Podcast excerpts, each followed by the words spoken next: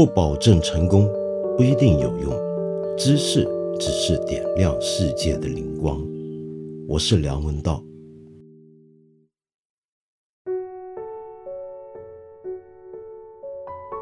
如果你跟我一样喜欢电影，甚至是个影迷，又或者你本身就在这个行业以及相关的行业里面工作的话，那你这两天应该很开心才对。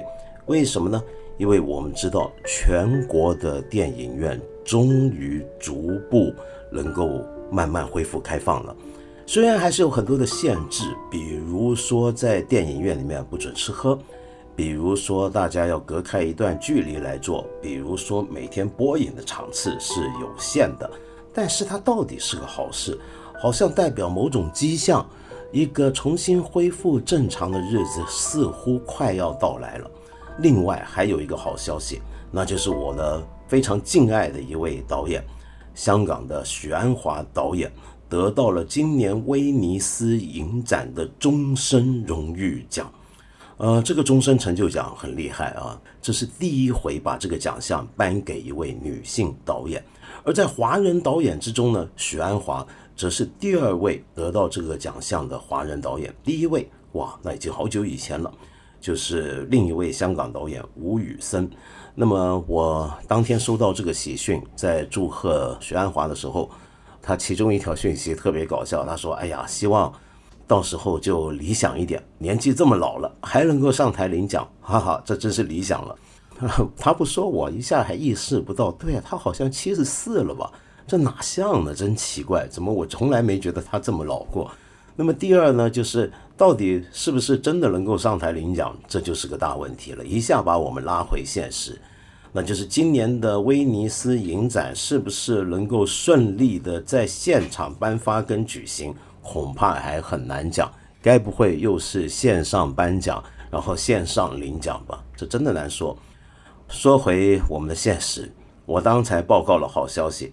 但是现实是不是真的会往这么乐观的方向预计呢？真的太难讲了。在过去这大半年，电影跟影视行业受到的打击实在是太大了。影视企业，中国有上万家影视企业倒闭，而全国一万二千多家戏院里面有四成关门，将来是不是能再开，恐怕也机会不大了。你对这方面的情况感兴趣的话，我强烈推荐你去看我一个老朋友最近写的文章，他叫李兆新，写的非常的深入，而且涉及的领域也很广泛。其中他提到一条呢，我觉得特别有意思，因为直接跟国情相关。没错，我刚才说的这种影视业跟戏院的寒冬啊，是我们全球共同的现象。但是这里面呢，有一些，特别是我们中国人。会遇到的问题。那么，先说全球影视行业里面，现在有一些表面一般、平常看电影、看电视剧的观众可能没注意到的东西啊，这时候值得拿来先讲一讲。一种全球共同现象是什么现象呢？那就先搞清楚电影是什么。从商业角度来讲，它当然是个生意。那既然是生意，就要有人投资。那么你投资一个项目。到你能够收回利润，这中间是有个时间的，是有个过程的。在影视行业里面，这个时间线可长可短，再短它恐怕也得一年，长一点的话，也许是好几年，甚至是十年以上来计。于是，当我在投资的时候，我就要开始去预计这个东西在一年后，甚至十年后它的回收的情况，这中间就有风险。那么这些风险也需要事先计算，去估量一下，就是这个电影拍完了，或者正在拍摄的过程当中，乃至于上市的时候会遇到什么风险。那么我们要想办法先尽量规避这些风险。如果风险大到一个程度，或者说风险的不可预估到达一个程度，是我觉得这笔钱砸下去会白花，甚至全赔掉的话，那我可能就不投资，根本就不开拍了，是不是？那么现在的情况是这样，我们知道现在有很多电影早就拍好了，在过去半年是排着队积压在这里，根本还没有机会上院线。现在电影院既然逐步开放，那么他们就应该能够陆续一一出来。但是问题在于，在之后呢？在之后，有人认为可能我们全球会进入一个短期内的一个片荒的阶段。为什么呢？因为我们知道，在过去半年终止的不只是戏院的正常的放映，而且还是影视的制作也都被中断了。很多朋友在这问我们什么时候重新再做《一千零一夜》啊等等。你想想看，我怎么重新再做？过去半年你说拍得成吗？对不对？又在大街上几个城市间跑来跑去，拍不成呢。那所以你可以想见，就算逐步开放了，逐步恢复正常了。那么有很多东西，在过去一半年，甚至未来半年，甚至未来一年，它是没有办法去按计划的去开拍，或者是完成一些影视项目的，所以这就是一个问题。那么再来就是对于这个疫情的不可预估，它现在是个黑天鹅，但它还会不会再来一次？它会不会再持续一段时间？那么这时候，如果我是个有钱的老板，有人拿着项目来叫我投，我恐怕就要很担心了，是不是？也就不敢拿钱。那从源头开始讲，你钱就不敢拿出来的话，那下面的东西还怎么做呢？这又是一个问题。我刚才提到中国的特殊国情是什么呢？那就是我们还有一套审查体制。当然，全世界有很多国家都有影视审查体制。但是审查体制在我们这里形成的是一种很特殊的状况。我举一个简单的例子，这阵子呢，网上流传一份文件，这一份文件呢非常特别，里面列出了林林总总几十项的关于影视剧制作的规定新知。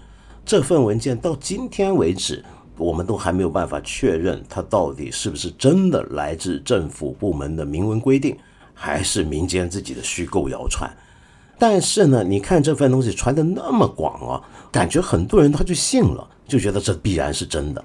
那么它真的可能是真的吗？你看里面有些条文是有点不可思议的，比如说是讲到拍爱情剧的时候不能够太过甜腻，这个东西让人觉得很很摸不着头脑。爱情剧嘛，对不对？还不能过度甜腻，那是什么情况呢？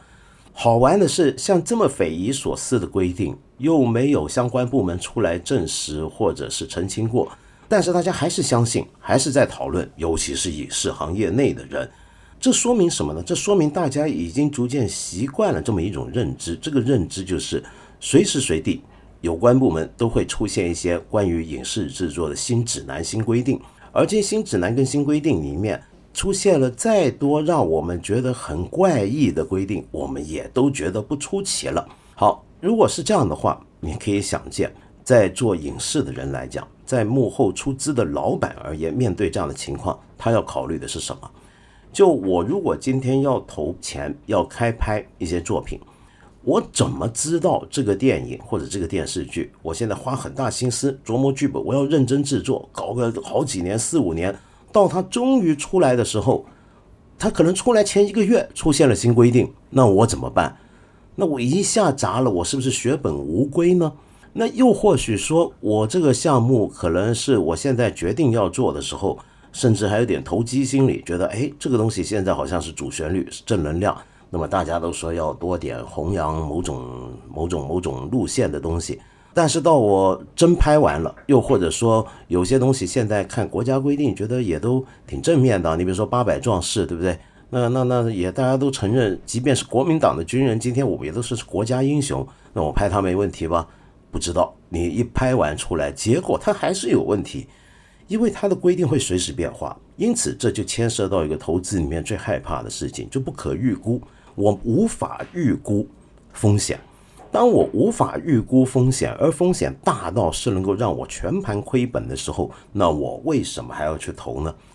这就说到了，如果说国产片是这个样子的话啊，那么外国进口片又会怎么样呢？当然，我们可以说，哎，那国产不好拍了，国产影视剧现在限制比较大，风险比较大。但我们还可以作为影迷来讲，还可以看外国进口的东西嘛，对不对？呃，这也很难说，因为外国进口的东西，我们知道现在主要大家看的外国电影还是好莱坞电影。那么好莱坞电影进来呢，是有一定的名额限制的。我们中国的市场现在是好莱坞最重要的市场之一，所以我们晓得，在过去几年了，好莱坞电影跟以前也有点不同。这个问题在好莱坞那边也引起很多讨论。就是很多电影他们事先先预估了在中国可能会遇到的问题，他们主动做出一些内容上的规避，有些情节哗众就轻，有些地方他就直接修改，好适应我们独特的这个电影环境。但是，尽管他这么做了，将来可能还是会遇到问题。这个问题就是另一个现实了，就我们现在的中美之间的争论跟纠纷，我们的贸易战会不会对将来好莱坞的电影的入口的名额产生冲击呢？会不会产生更大的限制呢？这个也很难讲。所以也有一些我知道，有些美国影人他们还觉得很开心。那将来是不是就可以不管中国市场？以后我就怎么拍就该怎么拍就怎么拍了？反正是进不去了，会不会有人这么想？我不知道，还是有人觉得这个市场无论如何不可丢舍，要想一点办法呢？真的也不知道。当然，现在还是有些东西是能确定的，比如说，我知道很多我们同业人员，他们现在看准我们主导的旋律方向大概是什么，国家要弘扬跟支持的主题是什么，我们就向着这个方向拍，这是确定的，这个应该就百分百没有风险了，对不对？于是我知道最近有很多影视项目在围绕着抗疫的历程跟故事发掘来弘扬正能量。接下来我们预估能够看到许许多多这类的影视作品出现，也就是会有一轮的抗疫正能量的电影电视应该会大爆发才对。那么这是肯定的。好，这可能是唯一的一个比较正面的希望，对于这个行业做生意的人来讲。但是仍然不可忽略一个更根本的问题，就是过去这半年的疫情带来的一个对影视行业的根本冲击，这是全球问题了。这问题是什么呢？那就是到底观众还会不会回到电影院呢？尤其是对经营院线的人来讲，或者一些对电影的观念比较传统的人来讲，这是个大问题。我们知道，向来。在很多的传统的电影体制里面的一些的机构，他们对于什么叫电影是有一些严格的、明确的判断的。比如说奥斯卡奖，它背后的这个学院——奥斯卡学院，他们只接受你是要在院线上映过的电影才能够进入他的评奖的过程，这是他过去一直坚守的立场。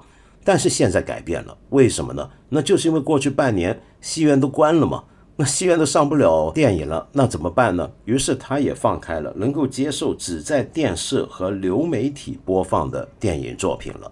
因为有很多电影，他就干脆直接不上影院，直接只在线上媒体播放。比如说，我最近才看到的是 Tom Hanks，呃，汤姆汉克斯的。主演的那部新的大片，就讲二战的潜水艇的故事。这个电影它是直接略过戏院，就在这个苹果的流媒体上面来播放。但是有些机构它还是比较保守的，比如说戛纳影展，那么他就拒绝只在 Netflix 这种流媒体上播放的电影，因此还引来了 Netflix 跟它中间的一些的争端。那么 Netflix 好像奈飞啊。好像说他干脆背个戛纳影展，他有些作品是在戏院上过的，他现在都不拿去报名参展。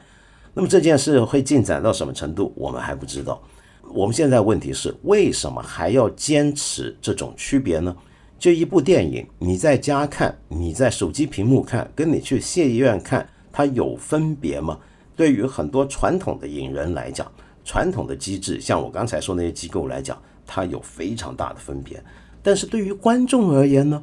如果观众本来就觉得没什么分别，那么经历过去半年之后，这个问题会不会更大呢？我们晓得，自从一有线上看电影、流媒体产生之后，其实更早的时候是可能是录影带、光碟之后，很多人就觉得电影院看电影这件事情，它大概会逐渐消失了。可是呢，就跟很多人以前预言。书会被电子书取代一样，后来的数字发展好像都不是这样。比如说，全球的纸本书籍的印刷跟售出数量仍然在每年往直线上升，没有被电子书的流行而影响到纸本书的发行跟售卖的数字。同样的，在过去十几二十年来，从录像带到光碟，到现在线上看电影这么盛行了。可是全球每一年的票房的总数字，戏院的票房总数字还在不断上升。也就是说，它其实没有影响。就是说，你在家手机上面、iPad 上面、电脑屏幕上面看电影，这个并不影响很多观众继续去影院捧场这件事。但是，经历过过去半年，大家都去不了戏院，大家都在家，大家都习惯了用电脑屏幕、用电视机、用家里面的投影设备来看电影之后，我们还会不会回电影院呢？这是这个行业现在最大的问题。在讨论这个问题，在讨论刚才我说到的传统的电影机构跟机制，他们对线上媒体的怀疑之后，我们要讨论的最根本的问题就是：究竟在手机上、在家里面用自己的设备看电影，以及去电影院看电影，它到底有什么不同？让我们先甩开所有技术上的一些的条件问题啊，比如说。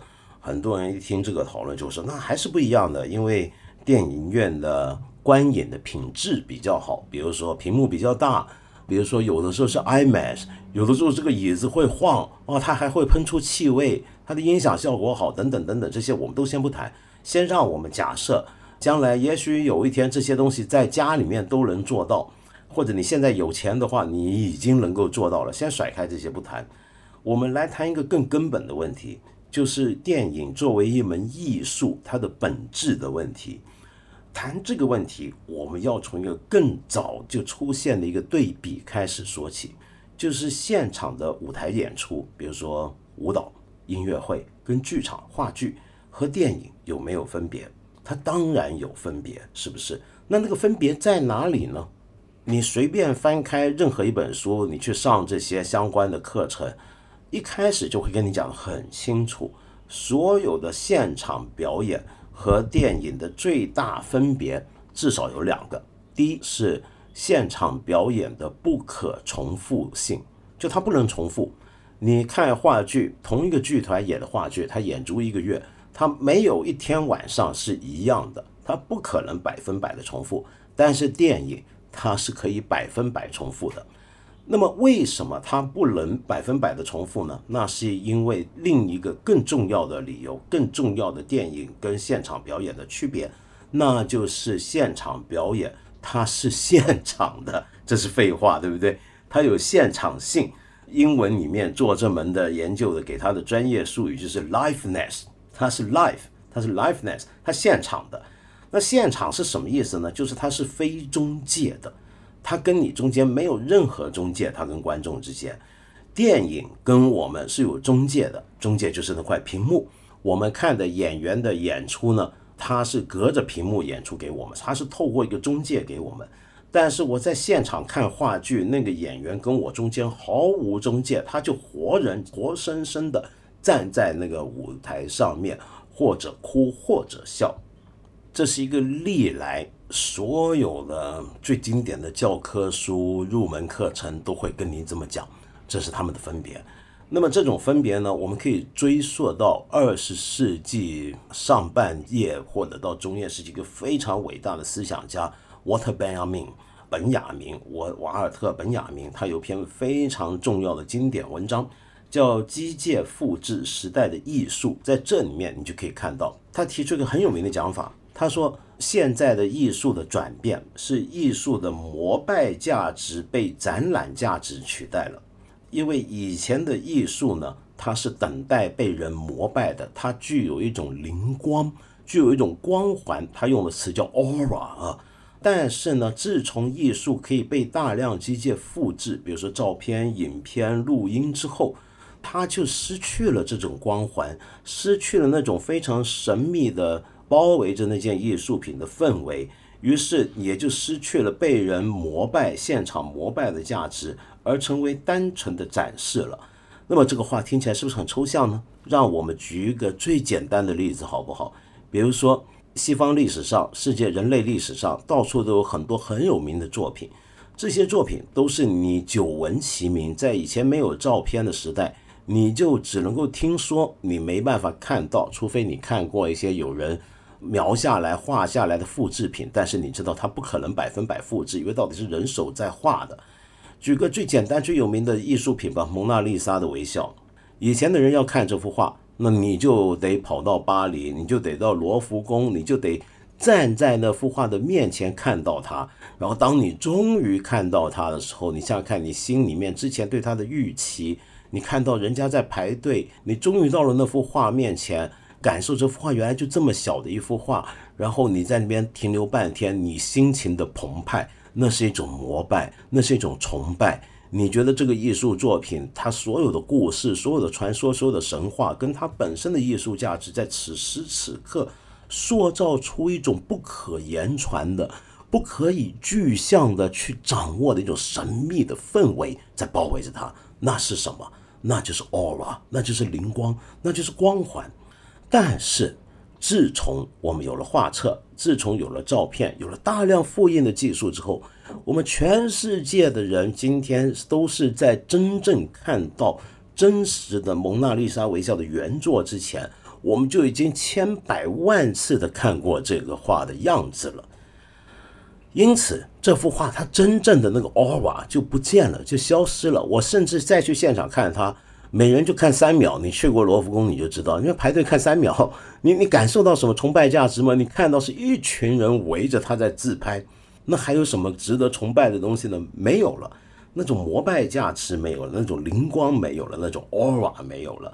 那么这是本雅明一个很有名的一个讲法，他在这篇文章里面就直接用来做对比的啊，就是电影跟剧场。他说：“剧场的演出，演员在你面前，我们平神静气的在黑暗中在注视着这个舞台，那么当然带着点微光在看他们的演出。你觉得那是包围这种神秘的氛围，那是一种灵光，那它有 aura。但是现在的我们看的却是电影中演员的表现，那它是经过中介的，就像我刚才讲，它不是 immediate，它不是现场性在你面前演出的。”它是百分百可以复制的，因此它的灵光也就消失了。这是一个很有名、很经典的一个对比，就现场性及现场性的神秘的氛围，以及复制品跟复制品那种氛围的缺失。但是我们知道，在现代做表演艺术研究或者做表演就 performance studies 啊，有这么一门学科，不晓得你听过没有？这是一个在过去三十年来发展的还比较蓬勃的一个交叉学科。主要传统是做剧场研究、舞蹈研究的人为基础，然后跟着呢，逐渐混入了人类学、文化研究、社会学、媒介研究，逐渐壮大的一门子学科。这个学科专门去看我们人类生活中各种各样、林林总总的表演。从这个角度来看，其实我们的宗教仪式、我们的甚至很多的国家仪式，比如说国庆盛典，它都会把它从表演的角度来分析来看。那么在这门学问里面啊，他们已经有越来越多人认为，这个表演的现场性是不是就是表演的最本质的东西呢？是它跟电影最本质的分别呢？这个东西是很可怀疑的。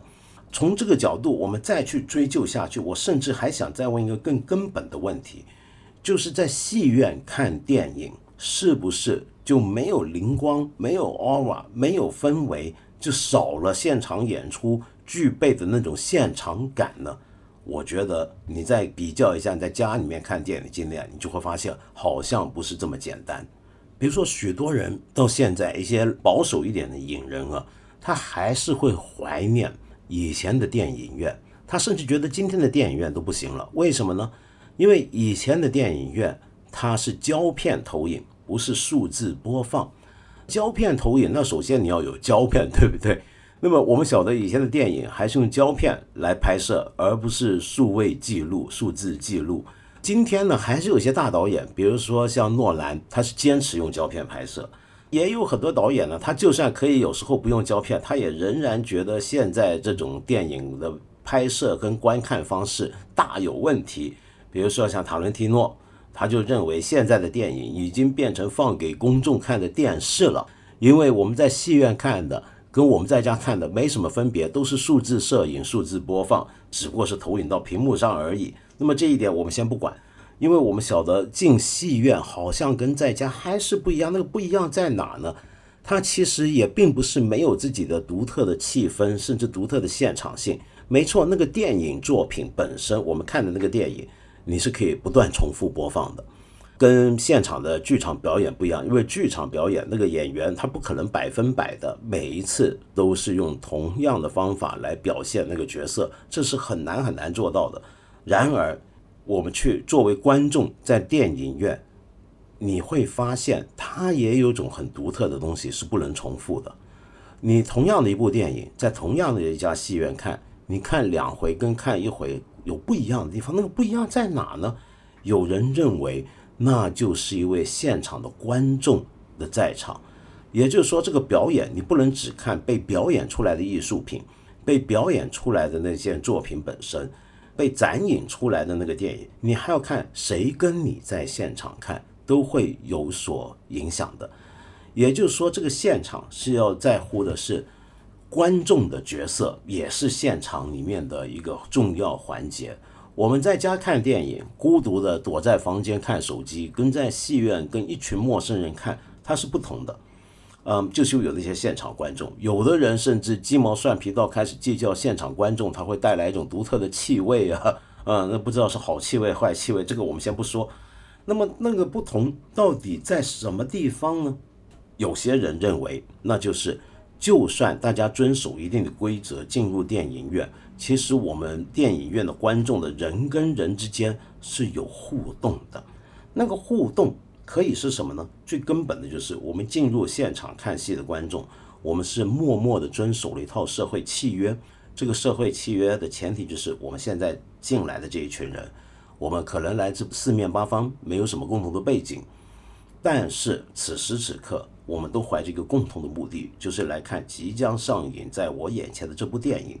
我们看电影的时候要遵守一些规则，比如说不能够走到荧幕前面跳舞，不能够在戏院里面大吵大闹，尽量的安静等等等等。我们有连串这样社会契约，但是我们可以笑。我看到一个很搞笑的情节的时候，我笑出声来。我发现全场都在跟我一起笑，其实这是一种互动。然后有时候观众中间的一个看到屏幕上一些独特反应，也会刺激起我们其他人，在此时此刻。这个电影院的现场，它就变成一个表演了，它像一个仪式。仪式是一群人共同参与的一种东西，对不对？你比如说，有很多电影的播放都会非常仪式化的。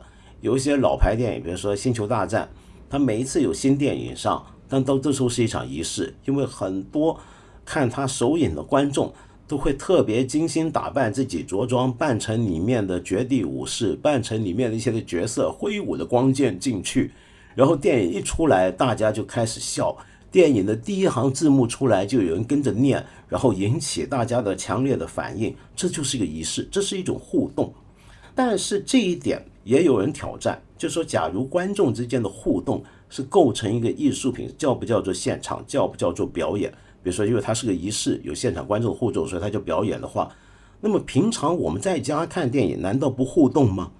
你想想看，其实是有互动的。尤其对中国观众而言，我们怎么互动呢？哼，我们弹幕啊，弹幕这个东西啊，本来是很二次元的，我们晓得是从游戏的世界里面发展出来，但在中国，它发展到一个地步，就是主流的影视作品播放的时候，我们也都习惯了弹幕。那么这一点在西方其他的流媒体世界，其他地方流媒体比较少见，但在中国以及东方一些国家，比如说像日本，它特别流行。那么这个叫不叫互动？这个就是互动啊！比如说我今天在网上看一个电视剧上来了，比如说《西部世界》的时候，我就看很多人就在下面直接打弹幕，甚至到了一个地步啊，就我们传统一点人会觉得这不就把这个画面给遮住了吗？但我现在发现有很多比我年轻的人，他是不看弹幕，他没法看这个戏，他必须要有弹幕，就是他渴求互动，这个不叫互动吗？也许这时候跟你互动的这些人，他跟你不处在同一个空间。但你们是处在同一个时间之内，这也是一种及时的互动，甚至我们还可以 argue 进一步的去争论，这个其实也叫共同的空间。这个空间就是一个网络的空间，它指的不再是一个具体的物理的空间，而是一个虚拟的网络空间。此时此刻，此地这个地就这个虚拟网络空间里面，我跟一些陌生人，我们正在讨论。剧情里面正在发生的事情，这就是个互动。好，那我们再来看看，摆脱这一点之后，到戏院看电影是不是仍然有些东西是在家看是不一样的，有有有分别的呢？好的，这时候我们找到一个东西，这个东西是什么呢？那就是黑暗。罗兰巴特，法国的这位二十世纪后半期的一个很了不起的思想家，他不是那么喜欢电影的一个人，他甚至还写过一篇文章讨论。他这里面觉得你看得出来，他对电影不是那么欣赏。那篇文章也很有名，叫做《在离开电影院之际》，很短的一篇小文章，挺好看的。他说什么呢？每次离开电影院，他就会觉得他从刚刚从催眠状态当中醒过来。这是为什么呢？就因为你进了电影院，在黑暗当中，双眼只注视着这个影院里面唯一的。或者说，至少是最强烈的光源的时候，你不往后看放眼镜，你就光看这个屏幕的时候，你会感觉到那个光线那种状态跟里面的黑暗，会把你带入一种催眠的状态。我们人睡觉进入睡梦之中，那是从光明走进黑暗，所以我们走进电影院也是从清醒走进被催眠。而每一回回到现实世界，你都会觉得有种奇怪的感觉，特别是在白天看电影。那个电影里面带你穿梭了几十年的几个世代的故事，然后你一离开戏院出来，看到这个大白天的亮堂堂，外面车水马龙，你忽然间就哎，我刚才去了哪里啊？我我我是不是从一场梦中醒了过来？是有这种感觉的，这种感觉，这种奇怪的现象，是你在家看流媒体是取代不了的。那么你别告诉我说在家你也可以关了灯来看电影，那还是不一样。不一样在哪呢？就是你这时候你没有被催眠，你可以主动的，你是有主动操控权。比如说我现在哎呀尿急了上洗手间，在电影院你就没办法做到停停停停停，全场观众等我一下，我现在先去撒泡尿，回来我们继续看这个 这个主角怎么死好不好？我们不会这么做，但是在家你就知道我口渴了，有人打电话来了，有人发短信我得回了，我随时随地可以中断，随时随地可以往前调往后调。这个你是有主动操控权，而在电影院，你交出了你自己，你把你自己的主动权、你的自由交出去两个小时，甚至几个小时，而在黑暗之中，任由他的魔法来操纵你的心情、你的意志、你的大脑。这个状态呢，有另一位美国的社会学家或者社会历史学家 Richard Sennett。理查桑内特他在一早期的一本很经典的著作里面就提过，古希腊剧场的出现是很特别的事情。为什么呢？因为人类自古以来所有的表演啊，都是在市场或者在街头或者在宗教仪式当中。比如说像我想到在香港现在偶尔还有的一些庙会的野台戏啊，那那个剧台就搭在一个小广场、一个村口的一个什么地方，然后大家呢街坊呢就是能站在那看的。你站在那看戏，你是自由出入走动，你或站或坐或走或卧都行。但是希腊剧场第一次把一个演出固定了在一个舞台上，用石块搭建出一个环形的阶梯状的剧场，每个观众都有相应的位置坐下来，你的姿态从站立或者步行变成了坐下来。这个时候，你开始很明确的啊，就会记住自己是个观众的身份。你的一切的目光焦点就在前面那个半圆形舞台上面所发生的事情，而不是你身边的观众。不像你在野台戏里面，或者你站着的时候、走着的时候看戏那样，你不只看演出，你还看旁哎旁边来了个帅哥，哎呦怎么样？这个你你你不会这么想，就你现在就只看着，全神贯注前面。那现在再把这种剧场带进黑暗当中，你的注意力就更加集中了。那么这时候你交出你的自主权是什么意思呢？它甚至包含更根本的东西。这就十几二十年前我也写过一篇东西，我提到，在电影院里面看戏，有时候你会觉得是一种冒险，因为假如这个戏里面有一些段落，像我开始讲的许鞍华导演的作品，呃，像那时候把很多人看哭的天水围的《日与夜》，或者是陶姐那样作品。他不是那么煽情，但是到最后一种感人的力量，你觉得他在讲你的故事？你在那个电影里面认出了你自己，认出了你的家人，认出了你的过去的猥琐、卑微与壮大，然后你被感动，然后你流泪。你有没有想过，你是在陌生人面前哭？哎，我们平常做人，我们在日常生活，我不会随便在陌生人面前哭泣的，那是很丢人的一件事情。但是现在你居然在一群陌生人当中掏心掏肺出来的在哭泣，这是一种冒险。这说明要能让你哭的东西，一定是碰到你心里面某一块领域的一种特殊的力量，它能够挖你一些东西出来。他就这样子在几百人面前，甚至过千人面前，就直接把你里面的东西挖了出来。这是电影院看电影，它是一种集体在一个戏院里面交出自我、暴露自己，让自己人本质的某些部分被挖掘了出来。然后你勇敢的在这时候跟几百个、上千个陌生人坐在一起。这么来袒露自我，这是一个很古怪的一件事情。这在我看来，就是在戏院看戏跟在家自己看戏一个非常大的分别。这就是一种现场表演，这就是一种仪式。因为在现场表演，在仪式当中，我们有一个共同感，在共同感里面，我们都交出了自己的一部分，然后去参与到这种共同里面。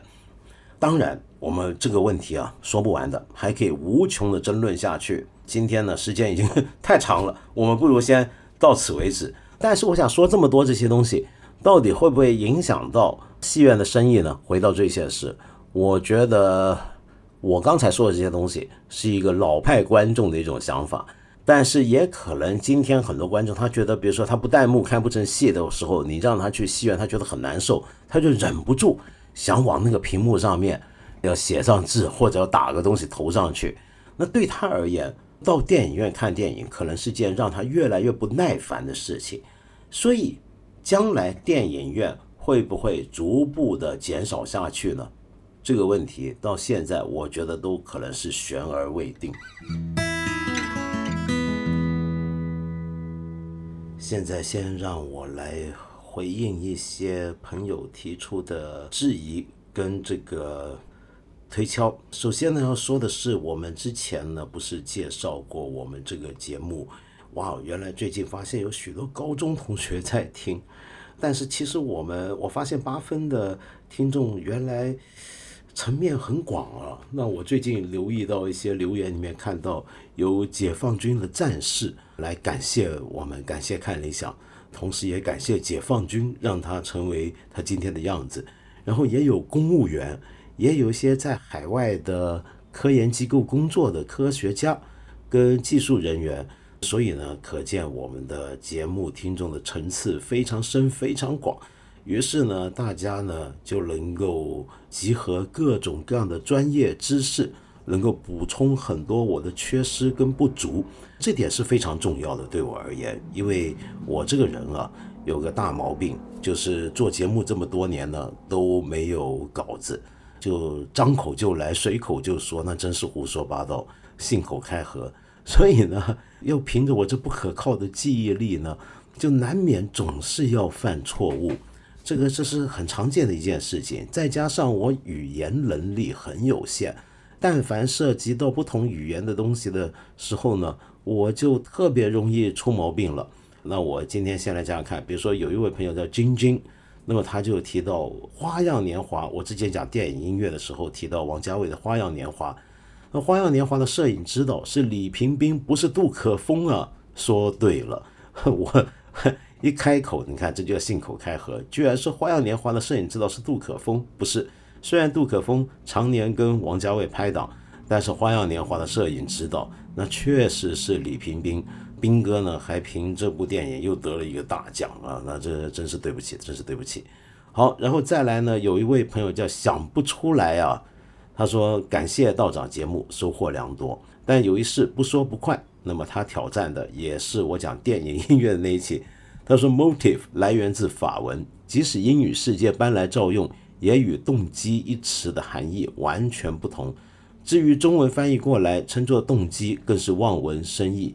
作为有考据癖的我，实在忍不住要发表一下意见。希望这种持续流传的外来词语译文错误可以为大家认识并避免。当然，如果将错就错，身处大众媒体时代的个体对此也是毫无办法的。好，这个这个是的，因为我在讲电影音乐那一集曾经提到，电影音乐最简单的入门的写作跟分析方法，就是确立里面的主题跟动机。那主题的英文就是 theme，那么动机呢？我现在重新听回，我当时就说错了，我说的就是 motive，就英文里面的 m o t i v e。但是其实不是，它应该就直接是另一个字啊，它叫 m o t i f，motif，其实是 motif 才对，在音乐里面使用，在文学、音乐、艺术里面，我们常常用这个词 motif，而不是 motive，两者呢是很类似的，有有同源的关系，我等一下会讲，但是它确实是我说错话了，我不应该念 motive，应该讲 motif，那您可能就会听得清楚一些，而 motif 就更加是来源自法文了。motif 直接就是法文借用到英文里面去的。那么这个字呢，我看到我们有几位听众都说到，它不应该被翻译成动机吧？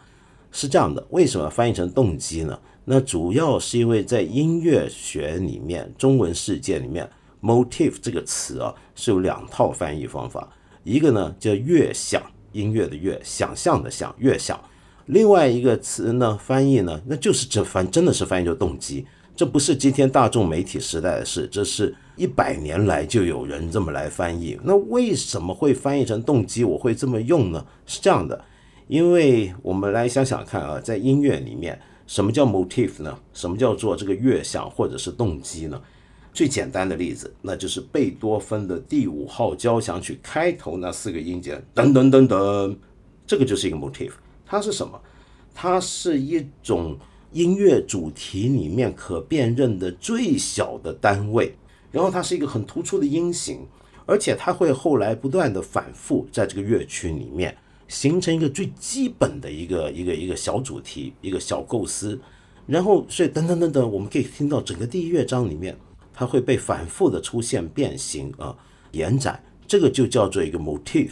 那这种 motif 为什么会被翻译成动机呢？其中一个理由啊是这样的：无论在音乐学，主要是在音乐学被翻译成动机，或者在其他文学艺术，也不一定不能叫做动机。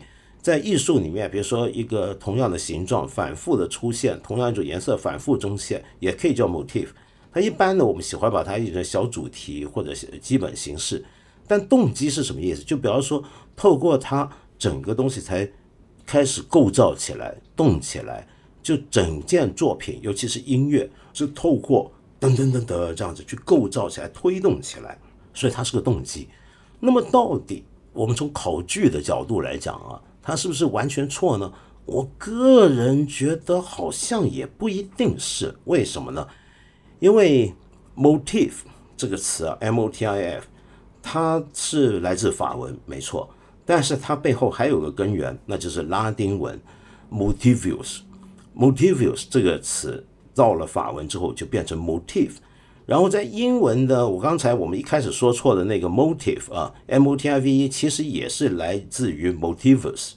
motivus 这个拉丁词是什么呢？就是一个形容词，它是它是形容动起来的东西。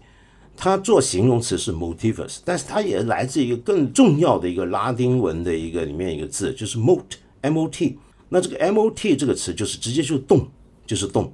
所以 “mot” 这个词呢，你如果学英文，你学一点字根是，你就会发现很多都来自拉丁文了。比如说像 “motor car” 汽车，是不是？“motorcycle” 摩托车，“promote” 有一个人得到升职，“promote” 就使他往上移动。然后 “demote” 啊，那就是把你往下移动。那么 “emotional” 就是让你情感动起来。所以这个 “mot” 总是跟动相关的。而 motivus 这个词被带进法文 motif，然后再到英文之后，它现在真的在英文里面使用，也都出现一个意思啊，特别是它后来演变出 motive，就真的就是动机。所以说 motif 这个词被翻译成动机，尽管不算完美，但是我仍然想讨论一下，它并不是一个现在才有的一个立法，它是从来就有的立法，而。译法那这么这么译呢？其实是我觉得最早的我们国家的人在翻译这个词的时候，肯定是考据过这个词的源流，从拉丁文里面考究，然后同时也注意到它的这种使乐曲动起来的那种作用。好，另外有一位朋友，哇，名字好特别，叫金香斗底朝，他连喊三声道长，道长，道长，道长。您在二百一十期里面讲马斯塔巴，马斯塔巴，原来呢，就我讲的是那个克里斯托 （Crystal） 夫妇，他们在二零一八年伦敦的海德公园里面做的一个浮在这个湖上的一个用油桶搭起来的一个装置艺术。这个作品同样的形式，它也有设计在不同的地方，其中有一些还有待实现。然后您就说到呢，我就说到这个马斯塔巴呢，是来自美索不达米亚地区以前的一种板凳。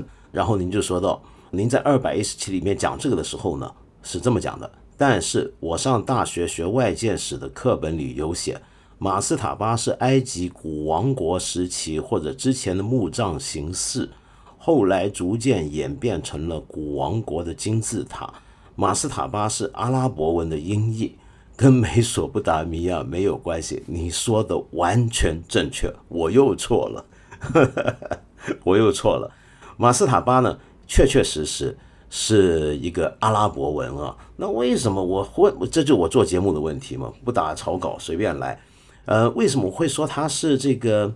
呃呃，板凳呢是这样的，因为马斯塔巴的确是从阿拉伯文译过来的，而阿拉伯文里面这个马斯塔巴 （El Mr. Body） 它的意思，它的字面的意思指的还真的就是板凳，它就是这个你去阿拉伯世界旅游的话，或者有机会，比如说从埃及到阿拉伯半岛，你会发现它很多传统的那种泥泥砖搭的房子啊，它外面有一块在屋檐下，在草原底下的一个一个凳子。是连着屋子本身那个东西就叫 a Mr. Body，那那个东西如果英文拼写出来就是 Master Bar，所以我是直接从字面意义是说啊那是个板凳，那其实是错了。在这个建筑里面，我们说的马斯塔巴，它确确确实实是埃及古王国的一种墓葬，就金字塔是我们后来见到的。金字塔之前呢，它没有那个塔尖，没有那个往上尖锥起来的，它就底下一个高出地面的一个梯形的平台。那那个东西为什么会阿拉伯的他们会用板凳去叫它呢？叫 master bar 呢？那其实并不是古埃及人自己这么叫，古埃及人是给他另一个叫法，但那个是古埃及文，我就不会念了。其实是到了很晚近的考古古埃及的一些学者，他们这么来命名这种建筑形式，就是因为他们觉得这玩意儿看起来像他们在当地工作、居住、生活常见的那种。阿拉伯房子的那种泥板凳或者石板凳，所以就用这个板凳去命名它了。但是为什么会说它来自美索不达米亚呢？这又是因为我之前看了另一些材料啊，就以前读过一些材料，使得我有这个认知。没错，我们现在大部分的主流的世界建筑史的教科书都会告诉我们，马斯塔巴是埃及古王国的一种墓葬形式。但是，一直以来就有很多学者。在研究这种形式是怎么来的？我读过一些报告跟一些文献，尤其是最近二十年，有些人就开始发掘这个东西跟美索不达米亚的一种建筑形式之间的关系。他们认为，就有很多学者主张，马斯塔巴这种埃及的墓葬形式，其实它是有源头的，就来自美索不达米亚地区。那这个东西其实很常见啊，因为。埃及的很多的宗教性的或者说墓葬形式的建筑物的里面的某些的基本的构建，某些基本的形式，很多人都会认为是来源于美索不达米亚地区，因为美索不达米亚地区的这些建筑形式出现的要比埃及要稍早，大概是有这样的一个原因。而美索不达米亚地区，我们能够见到这样的像马斯塔巴的这种东西吗？是能的，但只不过通常装饰上比较简单，没有那么大规模。当然，也有人会认为啊，就比如说美索不达米亚地区，比如说像今天的伊拉克这些地方，有时候你会看到像巨大的高台型建筑，他们叫 ziggurat。那那个东西呢，也有人认为就是这种最早的这种马斯塔巴。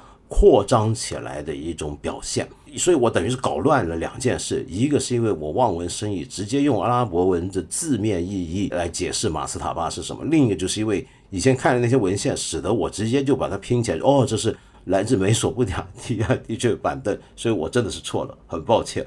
那么我们的听众很厉害，有人呢在听我讲电影音乐的时候还说：“哎呀，怎么能够不讲讲陈明章为侯孝贤导演配的音乐呢？那这是真的经典。”说的没错，那真的是一个华人的电影音乐史上很特殊的一次实验啊！那就是当时侯孝贤导演在上世纪八十年代拍这个《念念风尘》的时候，找来了当时名不见经传的民间音乐人陈明章。陈明章呢，用了一个六百块当时的六百块新台币的一个吉他，就去跟人搭配一些最简单的键盘。